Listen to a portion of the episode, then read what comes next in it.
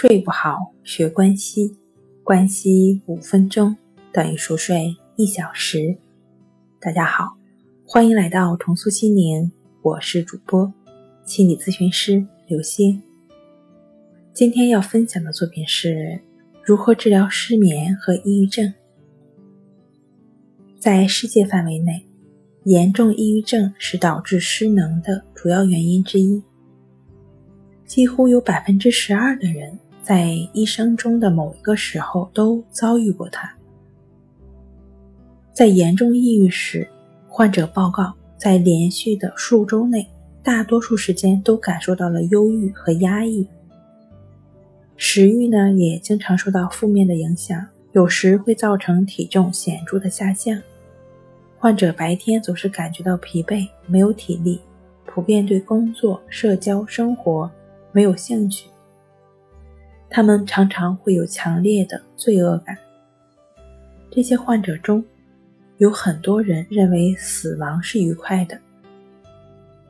几乎所有的抑郁症患者都报告有睡眠的障碍，其中百分之八十到九十的病例涉及到了入睡困难。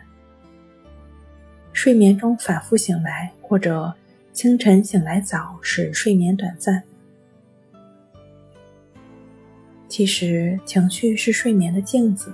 如果白天日常的心理状态恍惚，情绪持续的低落，势必会对睡眠产生不利的影响。因此，想要有好的睡眠，需要调节情绪和调节睡眠双管齐下。第一。运用观察呼吸的方式建立情绪的自我平衡能力的静坐观息法，帮助你抚平情绪，同时快乐安详的好心态。第二，运用感觉呼吸的方式保持觉知的静卧观息法，帮助你放下烦恼，安心入睡。正确的、持续的观息法练习，帮你拥有好心态。自然想睡就睡，睡不好学关西，关西五分钟等于熟睡一小时。好了，今天跟您分享到这儿，欢迎关注我们的微信公众账号“重塑心灵心理康复中心”，也可以添加 s u 零一一二三四五六七八九与专业的咨询师对话。